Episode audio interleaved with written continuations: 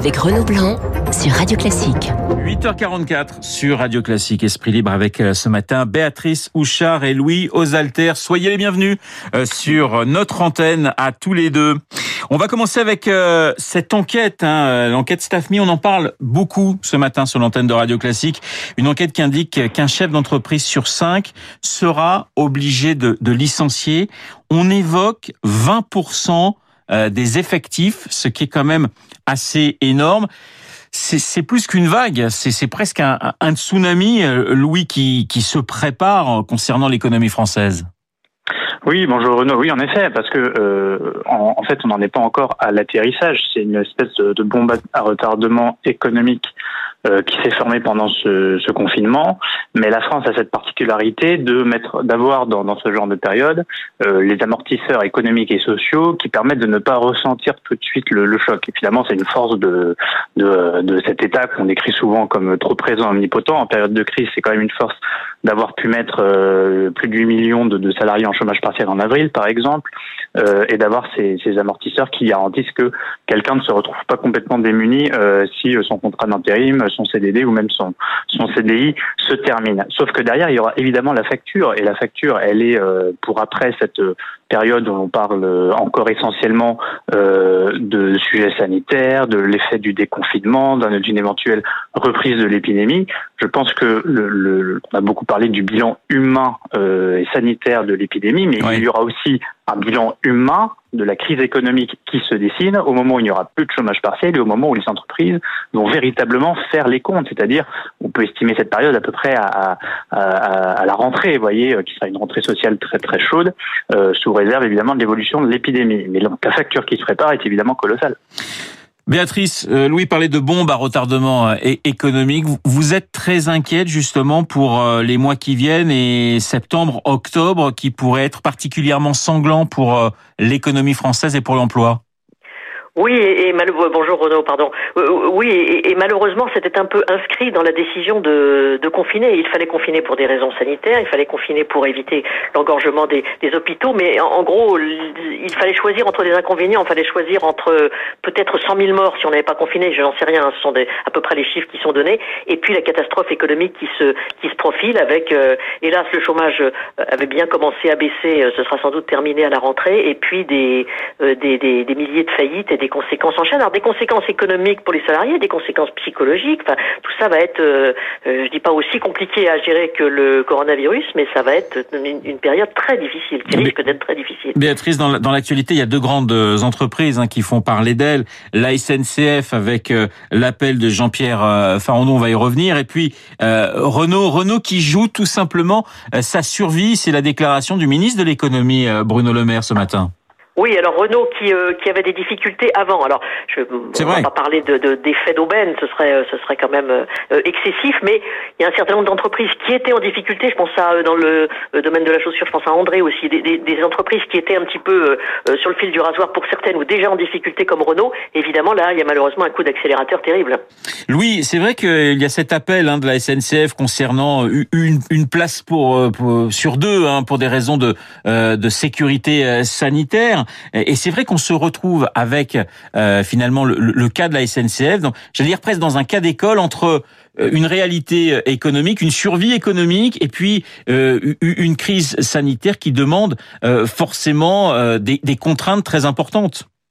Bien sûr, et vous ajoutez encore une, une donnée qui complique l'équation, c'est le, le, la tâche de service public que l'on attend de la SNCF, qui est quand même un, symbole national au-delà d'être une entreprise de transport. C'est une entreprise publique qui a le monopole sur le train pour l'instant encore, euh, et donc chacun des, Français étant évidemment de, attend évidemment de pouvoir être transporté euh, dans de bonnes conditions euh, par la SNCF. Donc, si vous voulez, l'équation économique habituelle de la SNCF qui doit concilier euh, une exigence de rentabilité euh, avec une exigence de service public se retrouve encore plus compliqué par euh, le respect de la distance sanitaire. Et là, évidemment, va s'engager un jeu euh, de négociation politique, parce que tout ce qui concerne la, SNCF est en général très politique, euh, entre les demandes de, du, président de la SNCF d'assouplir les, restrictions quant à la distanciation entre les voyageurs et le gouvernement euh, qui évidemment aura le, le, le, le dernier mot dans, euh, dans cette histoire et sur le fait d'assouplir ou pas ces règles sanitaires. Il en va effectivement de, de la survie économique du groupe.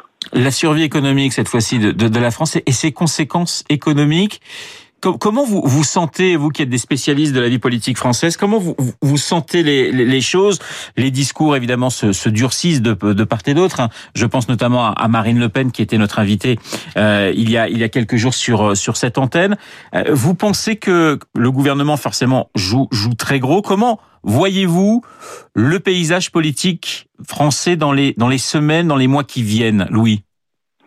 Alors, écoutez, il est, il est, difficile pour l'instant de déceler euh, qui exactement capitalise euh, sur cette crise, parce que euh, les sondages montrent que les Français euh, n'ont pas confiance globalement au gouvernement pour la gérer, et surtout ce taux de confiance a baissé au fur et à mesure de l'évolution de la crise. On a vu survenir euh, le manquement euh, sur les masques, les, les, euh, au moins les, les, les contre-vérités du gouvernement sur les sujets liés à la crise sanitaire, l'incurie de l'État à fournir en équipement de base les soignants, les entreprises, les Français.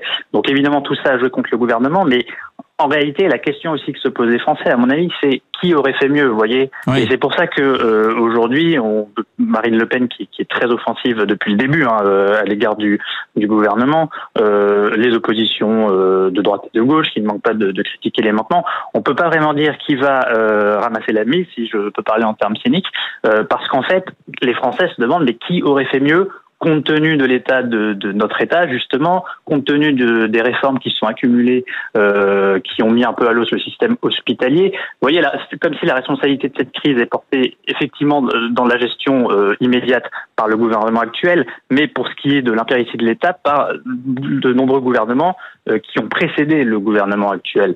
Donc aujourd'hui, quand vous faites le panorama des familles politiques, euh, il est difficile de voir qui euh, va tirer les marrons du feu. Peut-être ceux qui proposeront les solutions les plus adaptées au fameux monde d'après. Voyez, pas que je sois convaincu que tout va changer du jour au lendemain, mais peut-être que cette crise va nous inciter à repenser un modèle économique, un modèle politique, à voir un modèle de société peut-être que ceux qui font les propositions les plus pertinentes s'en trouveront récompensés à moyen long terme. Béatrice, la même question, vous partagez le, le, le sentiment de Louis oui, deux choses sur la confiance. J'ai l'impression que c'était quand même un tout petit peu remonté à 44%. Bon, ça n'est pas majoritaire, mais un tout petit peu remonté la semaine dernière dans le dernier euh, sondage IFOP.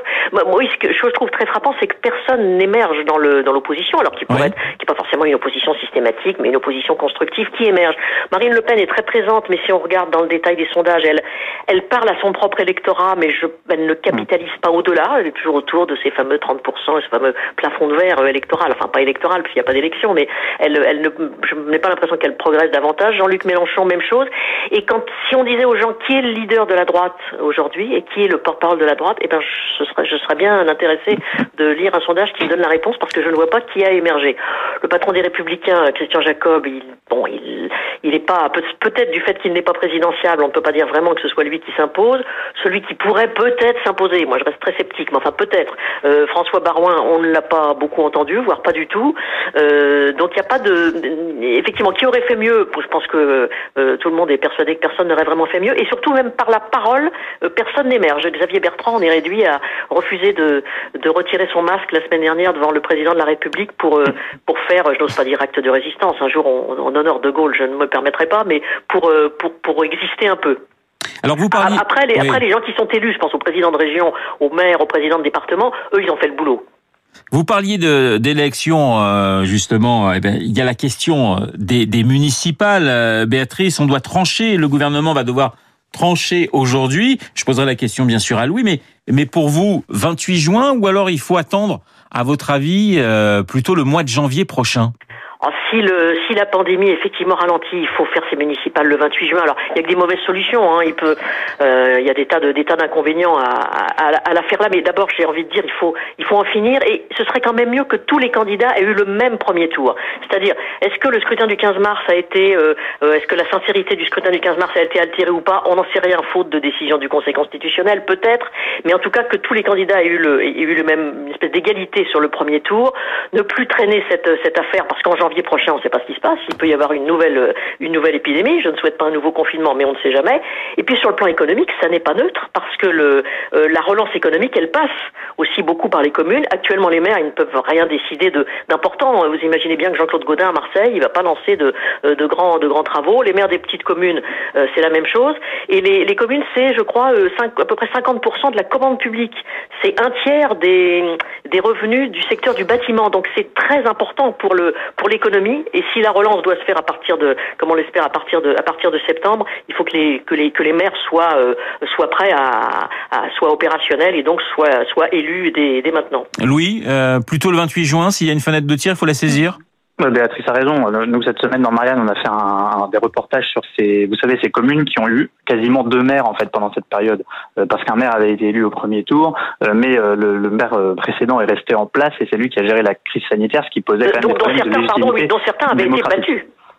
Oui, non, mais bien sûr. Et, et, et, se posent maintenant aussi euh, les communes donc qui n'ont pas eu de maire au premier tour, c'est-à-dire la plupart des grandes villes françaises, euh, pour lesquelles effectivement euh, il serait assez délétère de laisser traîner le processus électoral, ne serait-ce que pour les raisons de commande publique et de relance que qu'invoquait Béatrice. Alors évidemment, une élection en juin sera forcément conditionnée, le gouvernement l'a dit, à une éventuelle reprise de, de l'épidémie. Donc il faut se donner les moyens de pouvoir appuyer sur le bouton stop à temps, ce qui est très compliqué parce qu'on n'organise pas une élection comme ça une ou deux semaines à l'avance la loi prévoit d'ailleurs que le, décret de convocation des électeurs doit être publié euh, fin mai pour un dépôt de liste euh, début juin. Donc voilà, tout cela s'organise. Il faut trouver les assesseurs qui euh, ne craignent pas trop d'être contaminés pendant cet éventuel second tour de juin. Donc voilà, toute l'attention va être de pouvoir trouver le moyen de euh, presque au dernier moment mettre un stop à cette élection qu'il faut tout de même terminer. Il nous reste 40 secondes. Euh, la même question pour pour vous deux. C'est vrai que l'image de, de ce début de, week-end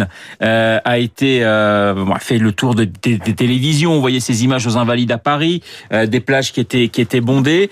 C'est toujours un peu cette même peur du, week-end. Il fait beau, les, les gens psychologiquement sont fatigués. Vous craignez, vous craignez ces, ce type de grand week-end et ces rassemblements qu'on peut presque comprendre de la part des Français. Béatrice et ensuite Louis, pour conclure. Oui, je crois qu'on peut les comprendre. Alors c'est facile effectivement de, montrer du doigt les Parisiens, les Bordelais, les Lyonnais ou je ne sais qui sur les plages. Mais bon, on a quand même accepté deux mois de confinement finalement très facilement, ce qui, ce qui, ne, qui ne laisse pas de m'étonner d'ailleurs. Mais euh, ça peut se comprendre. Est-ce que ça peut provoquer une, une nouvelle pandémie? Les premiers chiffres disent que non, mais il est un petit peu tôt. Je, je, serais tenté, je serais tenté de dire, de tenter de dire non, mais c'est peut-être une lueur d'optimisme du vendredi matin. Louis, et il nous reste 10 secondes. Ben, il y a une autre bombe à retardement euh, à cette épidémie qui est pas économique, qui est pas sanitaire, mais qui est psychologique. Euh, on n'a pas encore documenté tous les dégâts psychologiques de ce confinement. Et si sortir un week-end, sortir quelques heures sur, dans un jardin, ça peut permettre de prendre un peu l'air et de s'aérer aussi un peu la tête, euh, c'est peut-être ça de gagner aussi en termes de, de sécurité sanitaire. Merci beaucoup à vous deux. Je d'accord sur ce dernier point avec Louis Osalder. Merci Béatrice, merci Louis dans Esprit Libre. Ce matin sur l'antenne de Radio Classique, il est 8h57 minutes. Dans un instant, la météo et le journal de Lucille Bréau. tout de suite.